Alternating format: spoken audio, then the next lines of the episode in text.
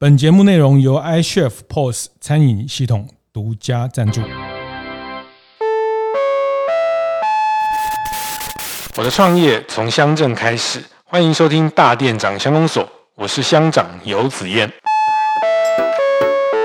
雅萍的那个时候，大家说你叫反赌女孩，嗯，对，反赌到到返乡这件事情啊、嗯，大家要重新思考这个岛屿的定位，然后经历了这三十年的努力之后，嗯、该如何再走下去？是该如何去朝跟世界更多的接轨，然后去发展出属于妈祖自己的声音。对，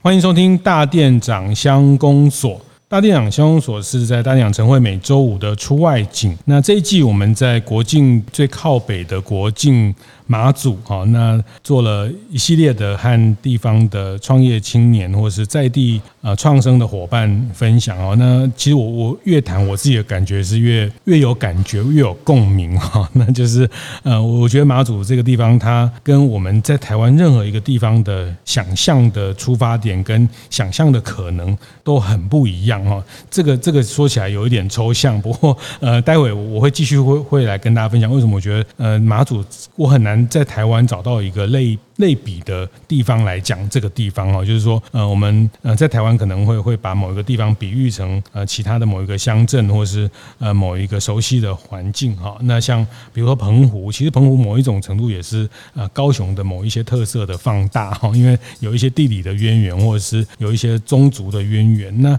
马祖它其实呃真的是我我的用我的话来形容，它真的是呃离岛中的离岛哈，就是它它跟台湾的距离不管。是心理的距离，或是地理的距离，确实是一个比较远的情况。那今天我我想跟大家介绍的一位朋友哈，一位其实我也一直很想在各个媒体都看到他的名字哈。那其实我也呃看到他在这个十年过程扮演的一个在马祖非常特别的角色，那是呃马祖青年发展创业协会的创业理事长。曹雅萍，雅萍哈，那先请雅萍跟大家打个招呼。哎，Hello，大家好，我是雅萍。是，那现在协会是在二零一七年的时候成立的。是是是，那你说你担任两届理事长之后，现在就担任监事。对，监事。对，因为在昨天。房前你还很焦虑哈，说我们都在谈创业，但是你不是创业，怎么跟大家谈？我说没有没有，你回来创了一个青年发展协会啊，这个也也是一种创创生，也是一种创造的部分哦。那呃，在在开始之前哦，我也先简单介绍一下为什么对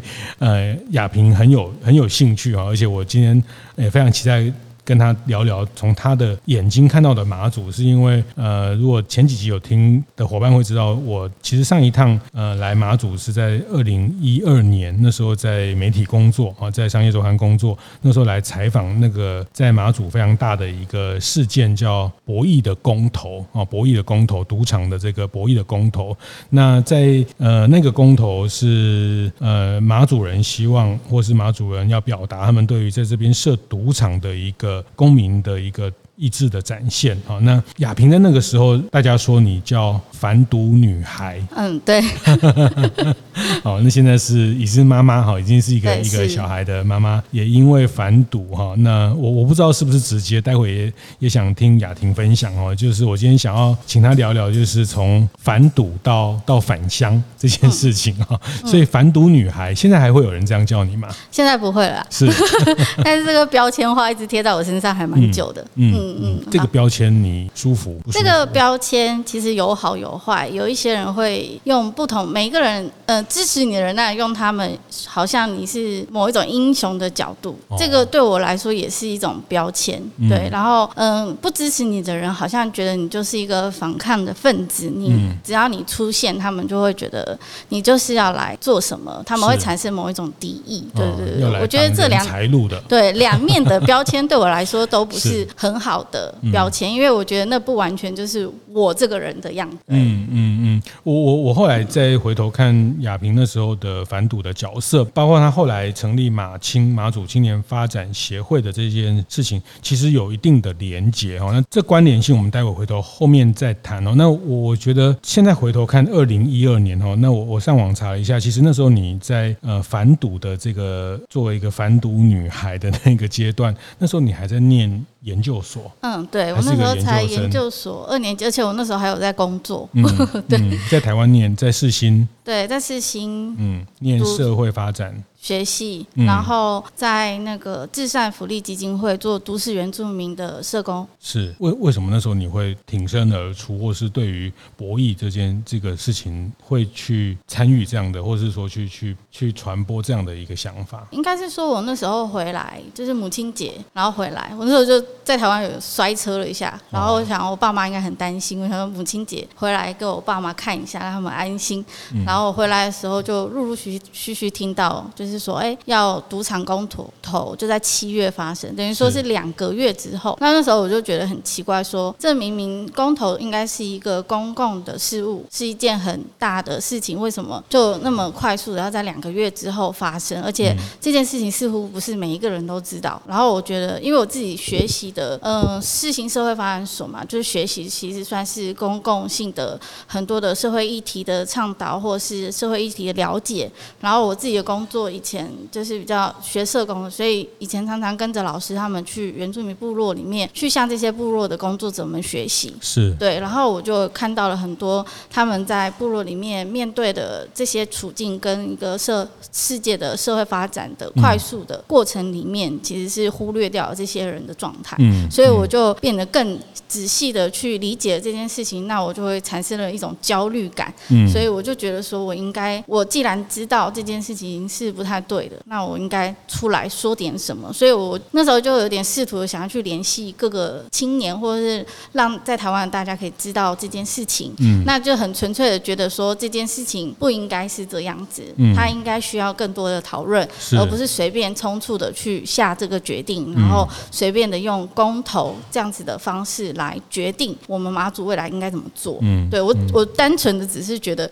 这件事情很奇怪，然后不应该是这样子。是对，应。应该要有更多的讨论，所以我就开始了后续陆陆续续的事情。对，那那时候有没有想太多啦？就单纯很纯粹的去，只是想到这件事情，然后觉得我应该这么做，这样。嗯嗯。那做这件事情最大的阻力或压力会是什么？当然，就是因为马祖是一个地方网络很小的关系啊，然后整个家族网络等等的，其实。呃，不论是自己的家族，或是亲戚，或认识的人，可能像是政治人物跟家、嗯、家里面大家的关系都是非常紧密的。姓曹，对，姓曹，在马祖也算大姓。然后我妈妈又姓陈，那边也是大姓。哦、是是是。所以其实，在不管是在什么样位置上面，都会感受到这些压力。那家里面的人会阻，就是会劝阻我们，劝阻我啦。就是说，不要去做这件事情，因为我之后事后想想，可能是因为战地时期，如果有人这样做的话，其实会有那种连坐的惩罚，或者是你未来回来到这个地方，你要去做任何事情或任何的发展，其实都会很不顺。嗯嗯嗯，就是长辈他们在战地的这个时期的一种，不管是言论或是行动，他都其实是被高度管束、高高度管理的一种这种惯性啊。那那。他觉得不不要出头去讲这些，就就那种心理上的那种戒严还存在。对对对对对，它自然而然存在在他们心里面。然后是，我觉得是他们经历了过。这些事情，所以他们会担心我啦，所以我都是觉得说他们是站在一个担心我的角色来去思考这件事情。但是呃，但有时候家人的担心会是用一种不希望你出来这么做啊，或者是有时候很亲近的一些人，他们在网络上的留言或者立场不一样的时候，其实那时候我也是刚出社会的一个是 没什么社会经历的人，对，所以就觉得哎，蛮受打击的啦。但是我们就是只有正义感啊。有一个觉得为什么这件事情没有经过一个讨论，然后你也在念社会学的过程看到了这些，不管呃，我刚刚就包括你在念社会学过程也看到了这些原乡偏乡的呃原住民，他们被一个这样的时代的经济剥削等等啊，或者是你在大学的时候也参与了到印度到海外的这些生活的呃这些学习的体验。对都都后来让你觉得自己出生的地方，自己的地方有这样的事情，你必须站出来。联系大家说一些什么？嗯，应该是说我去参加这些原住民部落的工作，还有印度或者是菲律宾的这些海外学习的过程里面，其实看到是一个一群人民的力量，嗯，就是透过在地的人民，他们去组织起来，会去一起去讨论，去如何去面对这件事情。嗯、那我看见是一个属于地方的力量，所以我那时候的想法是，我也应该去。去串联其他人，去去去找出所谓的我们自己地方的力量，还有能量，还有属于地方的声音是什么，嗯、来去讨论这件事情，嗯、而不是被别人决定是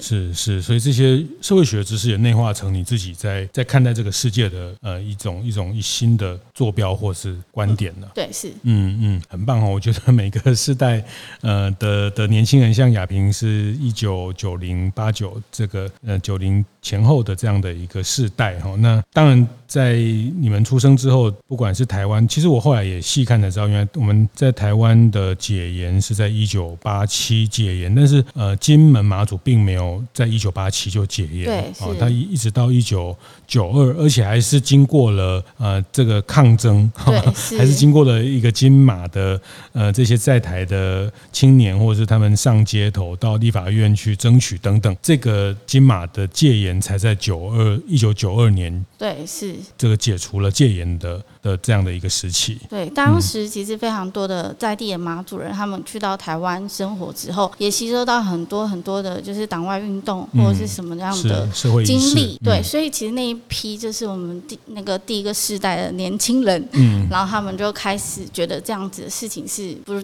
不正确的，马祖不应该受到不公平的对待，是，所以既然台湾都已经解严了，为什么金门马祖还不可以解严？所以他们就走上街头抗争，嗯，对我也是在参加反。读的那个过程里面，就是认识了很多这样子的长辈，哦嗯、那他们就成为我后面很重要支持我们出来做很多事情的伙伴。然后对，然后我也认识，就透过那个经验认识了那一段，就是关于马祖金马在抗争的这段历史。嗯嗯嗯。不过刚刚谈到一个戒严的心。态哦，军管的心态哦，真的就是上一辈的人，或是呃，可能在台湾也是一样哈。我们的呃长辈都会说，不要去卖去插降低哈，不要就是插降低，就是不要去参与政治，或是说公共事务能不要也不要太多。但是问题是，公共事务 本来就是要透过一个一个沟通跟公民的意识的呃讨论。但是我们的上一辈，那那这个可能如果讲到台湾，就跟日本的殖民等等类似，就是从殖民。到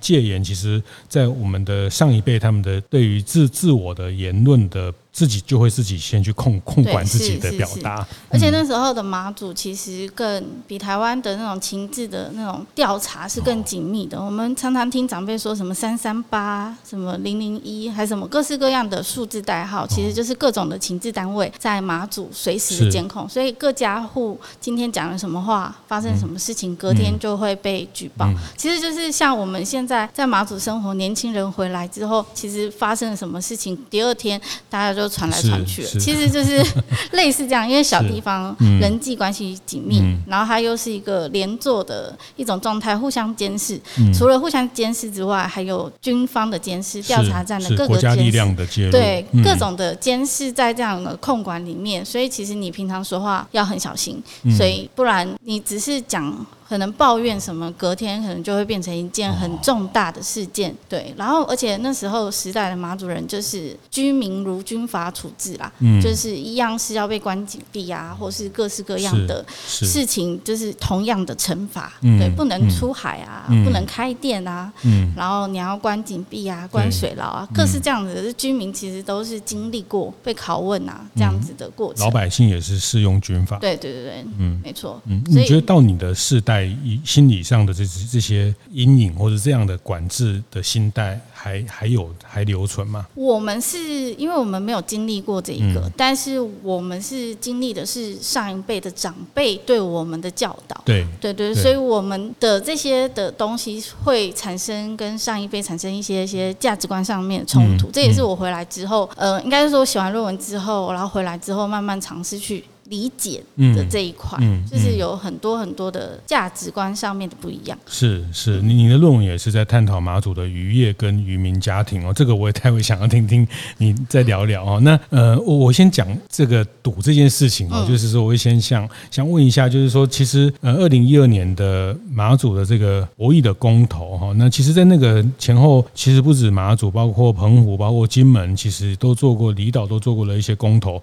但是马祖这个公投，它最后其实是通过通过的。对，对，就是说赞成设赌场的人是多的啊。那后后来这个三四年，这个政府呃中央这边也没有相关的配套，这个博弈的这些管理的中央也没有这样的方案下来，所以这个案子变成是表达的公民表达是希望是同意。盖赌场，但是因为后来没有呃相关的配套的法律，我的理解是这样，对，那呃所以也也没有真正盖赌场，包括后面答应要来什么投资几百亿啊，盖机场啦，盖跑道啦，这个这个外商也也都也也没有进来了哈，所以呃这个公投本这后来就形成了一个呃也不是说空包弹哦，就是说他他其实是大家支持的，但是他后来没有实现。回回头看你觉得这个博弈公投对马祖这个地方带来的的影响是什么？虽然他后来没有没有形成这个这个赌赌场来了啊，但是呃回头看，就是经过了十十二年、十一二年，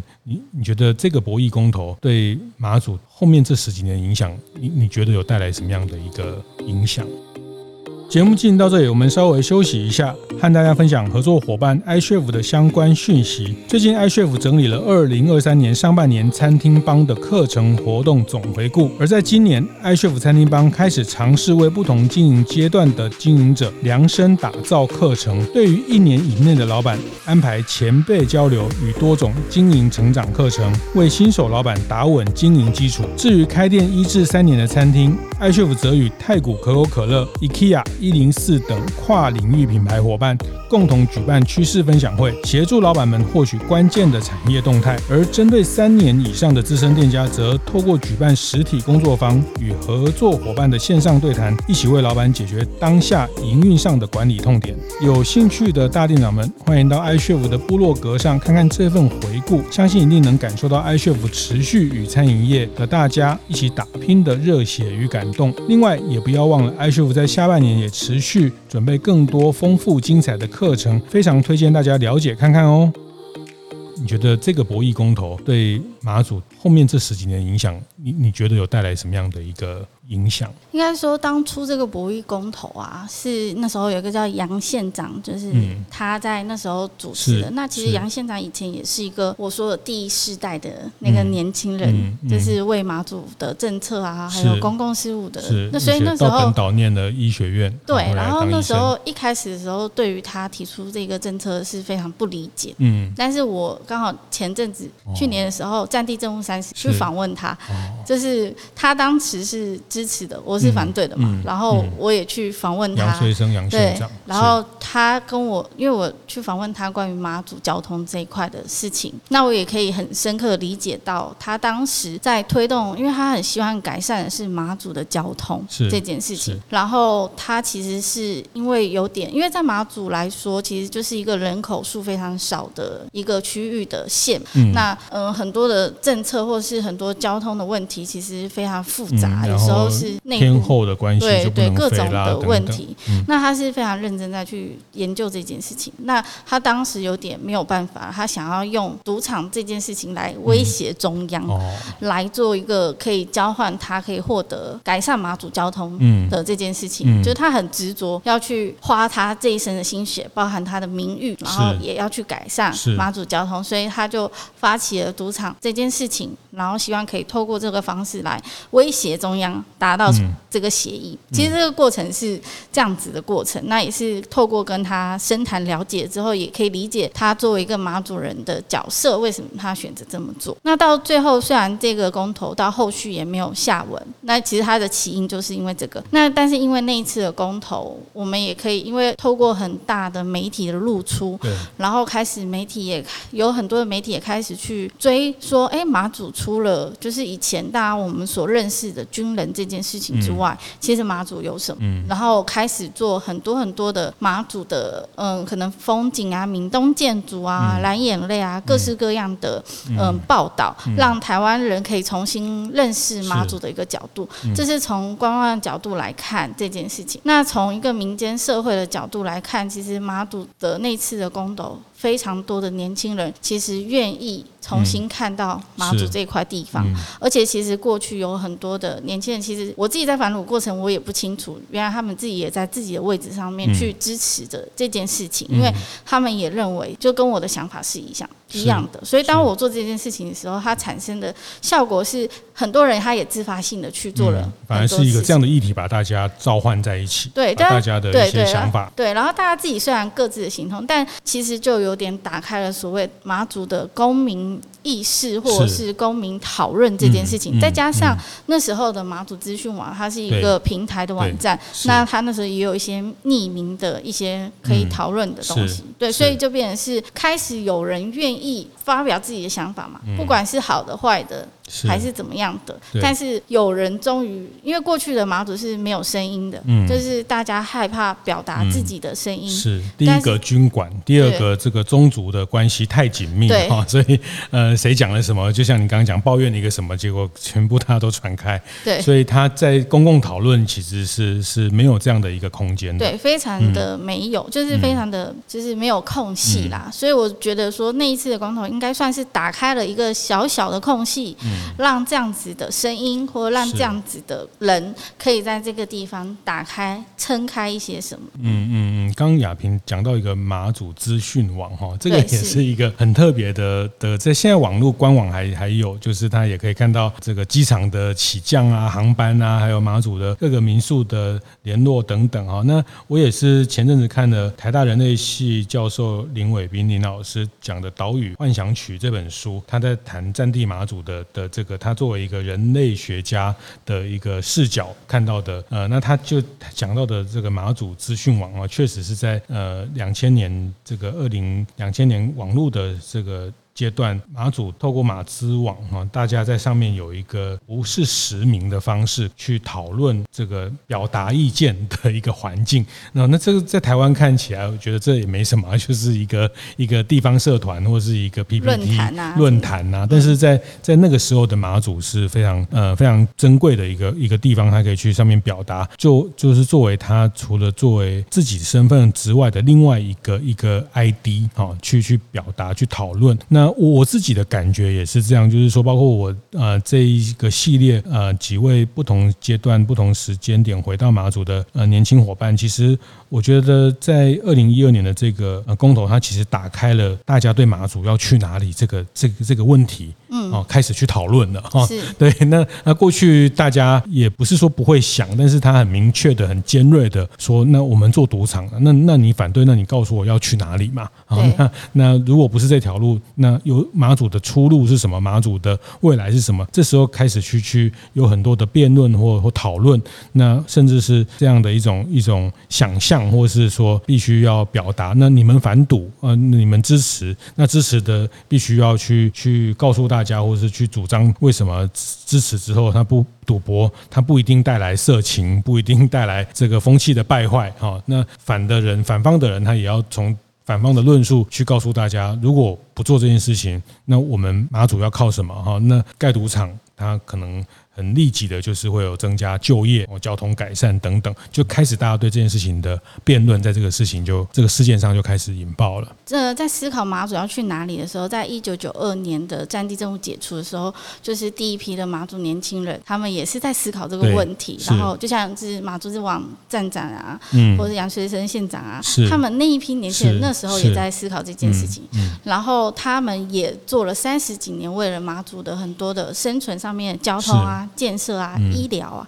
付出非常多。但是到我们这个世代的年轻人的时候，其实我们根本也不理解过去发生了什么事情。所以其实刚好在那个反赌公投这件事情，有点像是把我们过去，嗯，把现在的年轻人跟过去那个第一世代年轻人产生了一种连结的一种共鸣的产生，好像有一种接棒，想要再继续往前的那种感觉。对对对，我觉得那我自己因为这虽然过程是一个辩论的过程，不是一。种比较紧张的一种一种，也不叫对立啦，就是一个比较紧张的一种正反方的。嗯，嗯，但是它其实形成了激荡出一个新的共识。对，我觉得它就是在大家要重新思考这个岛屿的定位，然后经历了这三十年的努力之后，嗯、该如何再走下去？是该如何去朝跟世界更多的接轨，然后去发展出属于妈祖自己的声音。对对，所以我这是我上呃上个月来第一趟的呃采访，我回去的心得也是很像刚雅萍讲的哈，就是呃这个就是要我们讲到白日梦这件事情，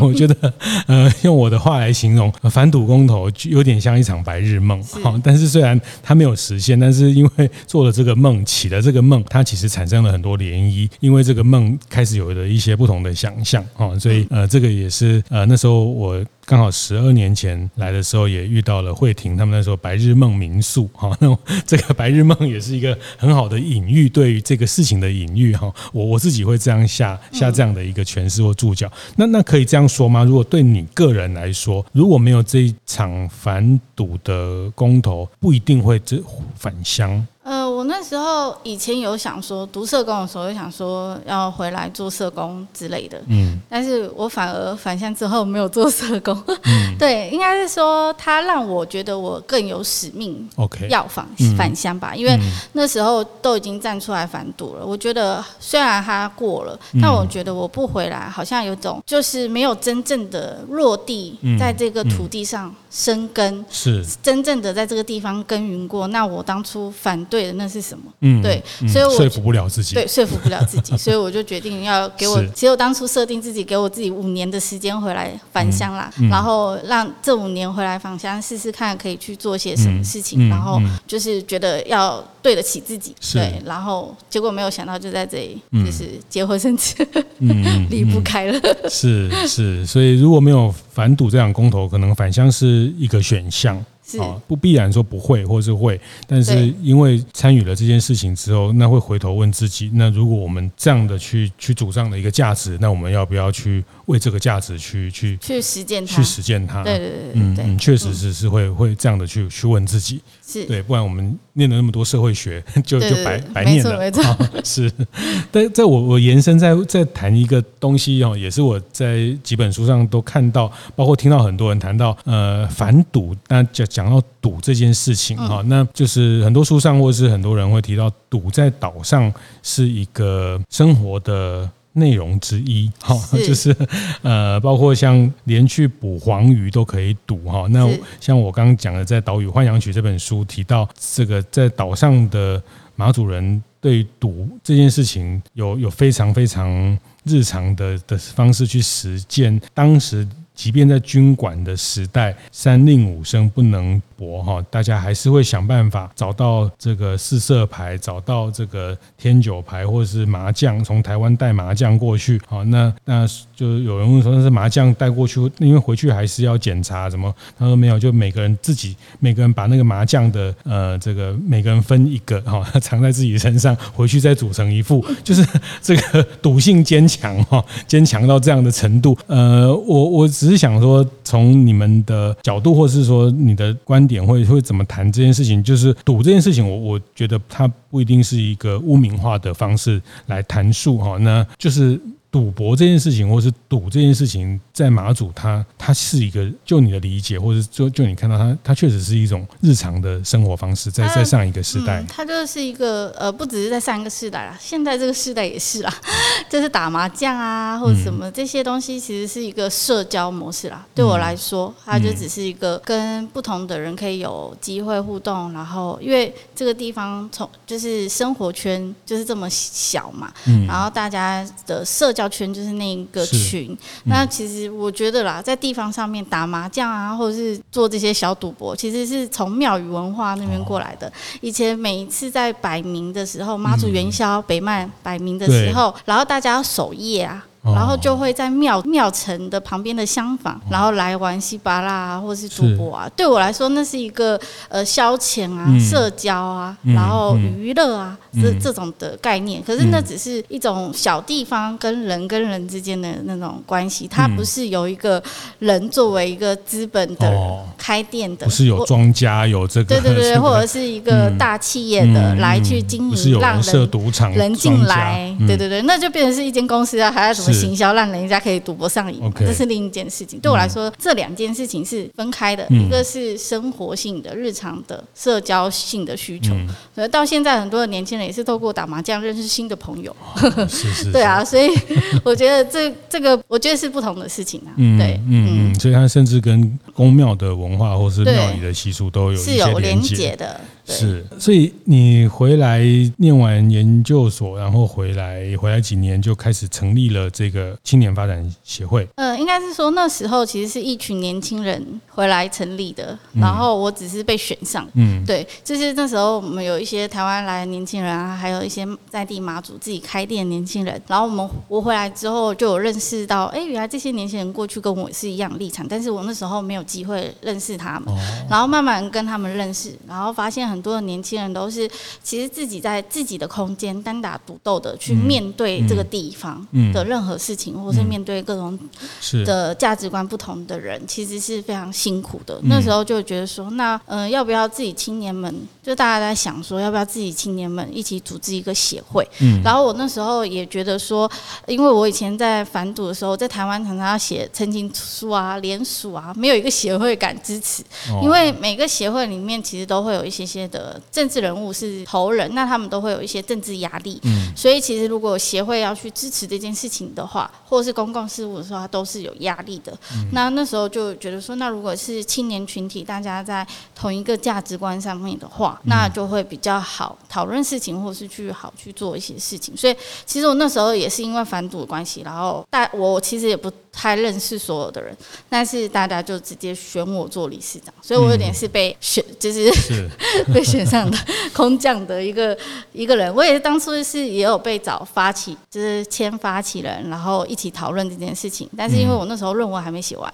所以我就先飞回台湾写论文，然后嘞回来的时候就被选上了，就这样。嗯嗯嗯，然后我就想说，那就被选上了，那我就承担这个任务，担任这个任务的理事长，那我就去做这些事情。过去马祖比较没有这样的年轻人的一个协会的组织。对，是，所以对那时候呃成立这个协会的时候，大家对这个组织非常好奇，也有很多的想象。嗯嗯嗯，所以你们到底要干嘛？对，就是想说这群人是干嘛？然后因为是青年群体嘛，很容易被认为是一个政治的侧翼。嗯，对，但其实我那时候希望的不是这样，我希望的是我们可以做作为一个协会的组织，可以作为自主的主体。作为我就像是我期待的马祖一样，我们可以认为马祖是一个自己的主体，为自己发声，而不是因为为了附就是依附在哪一个党，或是依附在哪哪一个群体之下，而是我们是有一个自主性的，对地方有认同的一个群体。所以其实组织这个目的是这样，但是因为有自主性的，因为没有靠任何一边，所以别人都会觉得你是属于哪一边这样子的概念。而且我们又是一个青年群体，嗯，那青年就是一个不容易被大家可以掌控的人群，对，嗯嗯，对，所以就是 会变得再复杂一点点，大家看待我们的眼光又会变得比较不一样，或是比较复杂。嗯嗯嗯。后来你们成立了这个协会，还为了帮这个协会找到一个空间，对，去整。理了一个占地小学。废弃的学校，对，是因为那时候的一个想法是觉得我们应该要有一个青年的公共空间，嗯，然后跳脱一个人际关系的这件事情。是。第二个是也觉得说整修占地小学这件事情可以产生一个世代连接的可能，嗯，因为如果我今天要的只是一间办公室，我随便找一间都有，因为随便找一间别人都会会政府，我跟政府部门要，他们一定会给我一间嗯空间，嗯、一间办公室或者什么的。嗯、但是我没有打算这么做，嗯，我们反而是去各个据点，或者是去诸罗国小那个废弃的小学去看这些空间。嗯、那那时候我因为我我返乡，其实回来做的一件工作叫做战地引路人的战地文化的培训工作，嗯，其实有点是在做战地文化的调查，嗯，用各个角度来认重新认识马祖战地这件事情，然后带着新来到马祖人、年轻人或过去不理解这些事情的人，重新认识马祖的一个切角。嗯、那透过这个工作，自己做这份工作，重新认识了一个侏罗国小这个空间，是由刘洪文老师写的一本《乡音马祖》里面认识的。这个空间，那那时候觉得这个空间非常棒，因为我觉得如果把它整修起来，成为一个协会的空间的话，我们在这个过程里面就可以达到一个世代连接跟对话的可能。嗯、就是因为我从占地的这件事情认清到，我们其实是呃长辈过去的价值观的不同，是来自于他所生长的占地背景这件事情跟我们产生到很大的落差，嗯、所以在于很多对于未来或是马祖怎么发展这些想象是没办法对焦的，嗯、所以才会产生。很多的冲突，或者是很多的不理解。那我觉得，我们作为现在这个世代的年轻人，这个世代年轻人有能力，也有机会可以重新去理解历史，重新去理解他们那个世代发生了什么事情。嗯、那我们就更有能力跟力量去发展更多的可能。是，对。所以，其实我回来的工作，其实就是在做这一方面的探索，还有去理解，嗯，然后去产生更多的对话。是。那整修这个国小的目的，也有部分是希望。达到这样的过程，嗯，对，嗯，这个还是要知道自己从哪里来，才知道要去哪里。对对对，没错，是。但是我刚刚听你讲，这个也非常特别，就是它需要一个空间，但是呃，也有很多空间，但是你们想希望去亲手去。整理去呃，把一个废弃的小学校，这个整理的过程其实是也是一个认识的过程。没错，就重新认识这个空间，认识认识这个历史。因为在整理的空间里的过程里面，我们就发现了很多过去在空间存下来的遗迹、嗯，字迹，或者是什么管教养卫啊，各种的标语啊，嗯，或者是各种的图腾，是国小时期是战地时期的村办公室的时候，嗯，的一种状态。然后我们重新看见那个空间的样子，地底下又是一个防空洞。对，那我们就可以透过一个想的是，哎，整修的过程里面也邀请了长辈回来认识这个空间，然后大家一起去讨论说，哎，那这个空间要怎么去做比较好？所以里面其实也有一些想法上面很多的冲突，但是我们就用一些等待啊。或者是我们先在这个空间里面试着，就整修到一半，先试着透过文化母语的活动，让大家先看见我们，嗯，认识我们，理解我们，然后让长辈认同我们，是，然后去协调，再调整成，哎，长辈也可以接受，我们也可以接受，各自可以退一步，然后觉得更好，成就这个空间的可能。对，是过程还是过程很重要的。嗯、对，这个过程其实是我觉得是非常辛苦，但是压力非常大，但是我觉得它是必须也是必要的过程。嗯嗯嗯嗯，这个有点像打开了一个一个潘朵拉的盒子，或者是打开了一个 呃一个在被被时间封存的对的一个胶囊，或是那这是打开的过程会会看到很多，它它比书上写的更直接的在你面前展示。对，是，或者是像。防空洞，或者甚至像呃，我看到几个报道，你们还这个还搬出了一些叫寿寿材，就是里面还藏着棺材。对，是是是，老人家的棺材，嗯、这个比较特别，是因为马祖就是离岛嘛。哦。然后以前其实很久以前有那些棺材的师傅，但是他们凋零化，也没有人继承这样子的产业。然后再来就是过去这些老人的的木木，就是木材，其实也是从对岸的木头来了。嗯。但是有一阵子就是禁止对岸。哦。可以禁止，就是禁止对岸可以进对进来这些木材，所以有一阵子老人家非常焦虑，集体去对岸团购棺材，然后嘞，他们就团购了棺材之后，就会放在自己的家里或者是一些仓库的空间，或者是其他的空间。所以其实很我们在搬这个寿材的时候，很多台湾的媳妇啊很有共鸣，因为他们有一些台湾媳妇嫁来的时候，在家里面看到这些棺材都吓死了。嗯，对，其实这就是一个岛屿的特殊性，因为这些老人家他们害怕自己离世的时候没有房子可以住，对，对，那他们就要事先准备好摆在那里，嗯，所以他们那时候集集体进去对岸团团购这些寿材啊，就放在家里面。嗯、但是因为其实放在我们那个国小啊，其实它非常潮湿，嗯，其实这些寿材就保存不是很好。是，那倒是倒反而有点有趣的是，我们这边福澳的那个理事长尔平大哥的爸爸，嗯，他有一个仓库在集体管理大家的寿材，哦、让大家的寿材不被白蚁蛀虫。所以我们之后是协把那个婆婆的寿材协调到那个空间里面去，嗯，然后然后还会帮忙把它保存得更好，嗯，然后虽然婆婆一开始不是很开心呐，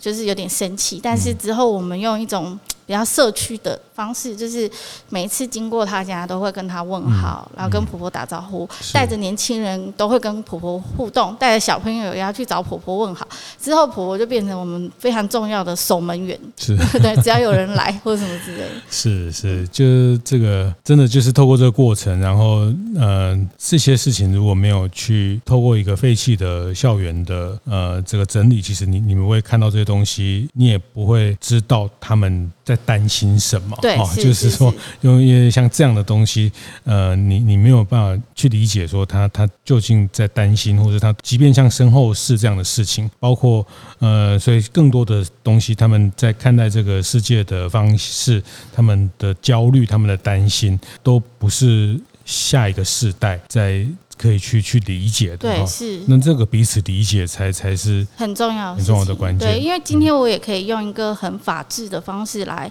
直接驱逐他们，因为这毕竟就是一个公共空间。嗯、但是我今天用一个很法治的方式说，哎，这就是公共空间哦，请你们不要把东西摆这里。嗯、那我们可是就有点违背我们过去希望这个地方成为世代理解的一个可能的过程，所以我觉得那个互相理解的过程，在整修的过程里面就开始产生发酵，产生这些过程。那其实是我一直。就是因为赌场这件事情，一直很期待可以回乡做的事情。因为我那时候发现，那时候我在反赌过程里面有发现，才发现说，哦，原来我对于占地这件事情不是那么理解，所以我对于他们过去到底发生了什么事情，我根本不知道。嗯，对，所以我那时候有种重新反省自己的方式，回到地方，希望可以去。达到这个世代互相理解的可能，嗯、然后这样子的过程里面，我们才有办法一起往前。嗯嗯嗯，所以包括你在念社会发展学研究所的时候，也谈的论文题目也是在讲战地体制下的马祖的渔民对家庭的这个事情。处境对，嗯、其实对于很多人来说，我怎么会去研究一个关于渔业这件事情？但其实我那时候就是因为。反赌场这件事情，然后我想说，哎，那为什么大家就是因为我那时候冲击很大啦，因为很多的人或者是我父母亲都跟我说，我们家就是以前就是做阿兵哥生意，那你说现在我们没有阿兵哥了，你告诉我们该怎么生存？嗯，对，我们就从小是被阿兵哥喂养长大的，是的的小孩嘛。然后我那时候就很很冲击，因为我也不知道要怎么去解这一题。然后嘞，所以我那时候的思考也是不能理解说，说他们那些很多的旅台乡亲为什么都要下，然后在那里哭诉说我们一定要赌场啊，不然我们很可怜，一辈子要钱什么什么之类这种。然后觉得这种过于激烈的这种情绪反应是怎么来的？从哪里来的？对，然后我又不能理解，有事没事就跟我们讲一件。事情，然后就可以上纲到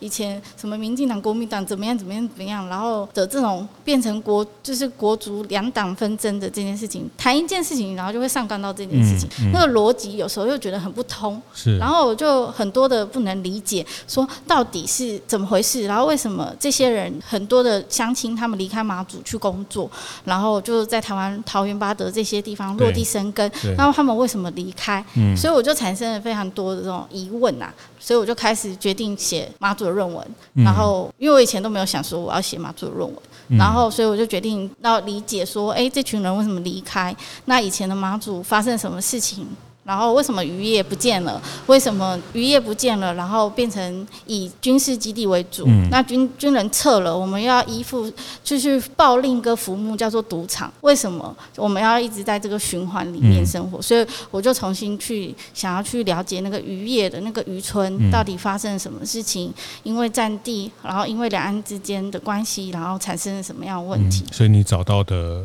答案是？哦，我找到的答案是，其实在，在嗯战地时期的时候，大概是七十岁以上的老人家吧，他们以前都是捕鱼渔村的，嗯，主要的老人。那因为你可以想象一下吗？军人的一种生活状态就是按表操课嘛，对，就是今天几点要几点要做什么事情，站哨，晚上要怎样这样。嗯，渔民不是啊，渔民是随着海洋跟随着潮汐在流动去捕鱼的，在捕在跟他们访问的过程，捕不同的鱼，还要随着不同的潮汐是来去判断今天可以捕什么鱼。嗯，那潮汐的涨退这件事情。不是每一天是固定时间的，嗯、但是在呃一个岛军管的一种军事的岛屿的状态的下面，他要求渔民也是要按照时间可以访航，按照时间可以出海。嗯，那在这样子，他要管理。对，他要管理，而且行动，然后避免跟对岸接触。没错，然后而且那时候的马祖人是马祖有自己的语言，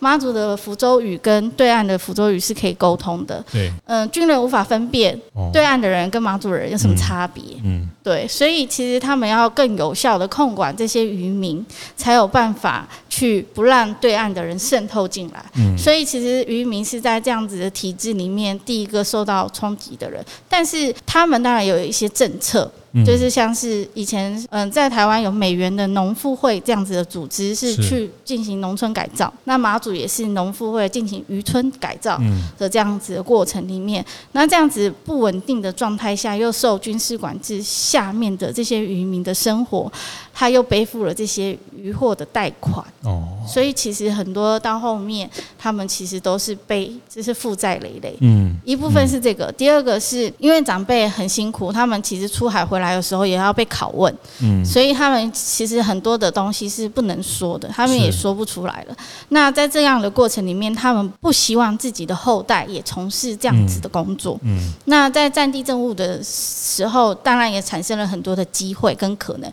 就例如可以开店做生意啊，有些人可以去政府部门上班啊，那他们就不用完全从事渔民的工作。但是没有办法进入到这些空间的人，他们只能透过在一九七一年。年时候的开放，离开马祖之后，可以才能获得更多的工作的机会，所以人就这样离开了。那人就开始认为渔业是一个不适合大家发展的一个渔业空间，父母也不希望，就像是台湾一样，农村父母也不希望我们的孩子回到农村里面工作。这个这个逻辑是一样的东西，就是在马祖发生。所以在这个那时候我的论文就是其实有点想要去反驳过去，一个是想要去重新描述过去实际的渔民发生的事情之外，也要去透过实际的在地人的生活经验去反驳所谓的国家论述，因为国家论述说的是马祖的渔业是因为对岸炸鱼，所以没有鱼了，所以大家就离开了，就这样，嗯，就是非常简化去描述这个过程，但是这个历史就是有有权利的人一方的说法嘛，对，那我觉得我的角色应该是要把妈祖的声音。真正的声音，或者是我小时候看见的事情，或听、嗯、听到的事情，然后用一个非常学术化的方式，然后透过收集论文的方式来讲述出来。这也是社会学关注，就是包括人的移动哈，它是来自于呃某一些社会经济地位的的位置决定了被被他的这个社会经济的地位决定他。他的他要去哪里？他要去哪里？哈，那那所以这个也回头让你去认识，或是去呃了解，去爬树在那个阶段的渔民的生活。呃，所以这个其实是一个一个一个因为军管的世代的一种一种扭曲，其实。他真的需要花另外一个世代来来来理解，或是来来呃某一种程度是理解，因为也有透过理解才能可能带来和解。对，好，对，呃，自己生命的和解，或是对于这个这个跟跟这个土地的和解等等哈。那嗯，这个都是在这里，因为反。堵的这个起点，呃，用不同的方式回到这个地方去去推动的事情。啊，那包括公公共空间这样的一个一个环境，对年轻人的公共空间，但是你后来发现，其实要要形成一个呃健康的一个一个被各个大家同意的空间，其实后面是要更多的理解，是是要更多的理解，嗯、然后要打开更多的可能跟讨论空间，是嗯嗯是，对，比较抽象啊，不一定不会地方上的人不一定能理解，是对对，嗯、呃，很棒，我我觉得这也是一个呃，我觉得也也是在在把我们的学习的。的社会学的这些价值，或者社会学的这些理论，重新去做一个田野，然后这个再验证。那其实这个也也也也在去谈到这个岛屿的一个未来了。我还是觉得，呃，包括自己啦，其实我就是我们这种慢慢年纪，呃，到了一个中年人的阶段啊，你你会开始会更去理解，呃，很多人会喜欢讲历史、讲文史。小时候坦白讲，我年轻的时候也对这种东西没有什么太有兴趣。但我后来发现，但我念的是心理学啊，我的大学念本科念。心理，心理跟社会有点不一样哦，就是心理比较认为是个人决定哈，就是说，呃，各个。自我啊，本我啊，超我，我们个人的的这个可以去去比较用个人的观点看，但是呃，社会学比较用社会的结构，但是我觉得是两个可以可以互互为参照，互为参照。那当然也也有一个社会心理的这样的一个学门或领域哈。那那我我觉得这个都是在呃你们这个时代里面去去实践的一个非常精彩的过程啊。那一个社会或是一个岛屿或是一个社群，呃，它要往哪里去？他他真的。回头是回头是对自己的认识跟理解有多深哈、嗯、这件事情，呃，我我从亚萍身上，或是从你刚刚的分享，我也在在印证了我对这样的想的看待哈，就是我觉得呃，包括大家马祖的的缩影，或是某种程度也是台湾的这个一个一个一个隐喻哈，就是台湾在在这种不同的世界的列强里面，我们要怎么生存，要往哪里去？那某种程度还是得回去看看我们是怎么。走来的哈，那怎么走来这个过程？呃，谁说的算？其实呃，谁说的都不算哈，但是都要先彼此的理解。那因为在军管的时代，在在一个比较威权的时代，政府说了算 哈，政府有有大内宣，政府有很大的国家机器可以可以去去让人们去认知这个东西。但是呃，随着我们的呃民主化的过程等等，我觉得我们呃还有很大的一段要去反思，去找到自己跟在地的那个连结跟那个理解。嗯，对，那这是我我觉得亚萍在这呃从反赌到返乡做的非常非常非常棒、非常精彩的事情。嗯，是，谢谢 谢谢谢谢今天呃这个当年的反赌女孩哈，呃曹亚萍哈，亚萍很很难得哈。那我我我也很谢谢她愿意接受呃跟我聊聊。我我这个邀请有点突兀哈，就是但是呃我也是很很很想听听当年或是经过了一个时空之后呃怎么再回头去看一个这样的事情。那我觉得呃每件事情总有它的的好处跟坏处哈。那每个事情它都可能带来坏事，也可能带来好的启发哈。那好事也不见得有好的结果哈。那呃我总是觉得可能隔了一点时间来看，那不过呃我还是非常佩服哈。我觉得亚萍还是在在这个理解的路上，在这个呃认识这个自己家乡的这个这件事情上，然后号召，然后和更多的年轻人一起来来打造一个。这个地方的可能性，那我觉得呃非常非常佩服啊，这个是是还蛮呃衷心的表达。我觉得就是可以从你当年的行动里面去去成为自己生对自己人生的或者自己的某一种自我的的的承诺的关系。是，谢谢谢谢亚萍的分享，谢谢。听完也邀请大家到 Apple Podcast 订阅、评分、留言。大店长相公所，我们下周见。